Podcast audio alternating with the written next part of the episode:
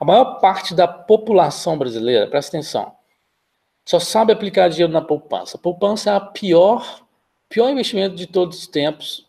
Todo mundo ainda vende isso aí nos bancos. E assim, naturalmente a sociedade só fala de poupança, poupança, poupança, vou pôr dinheiro na poupança, não tenho dinheiro na poupança, eu quero ter dinheiro na poupança.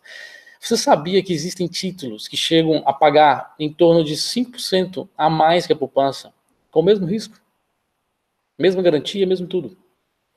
Se você não sabia disso, cara, tá na hora de começar a estudar sobre finanças.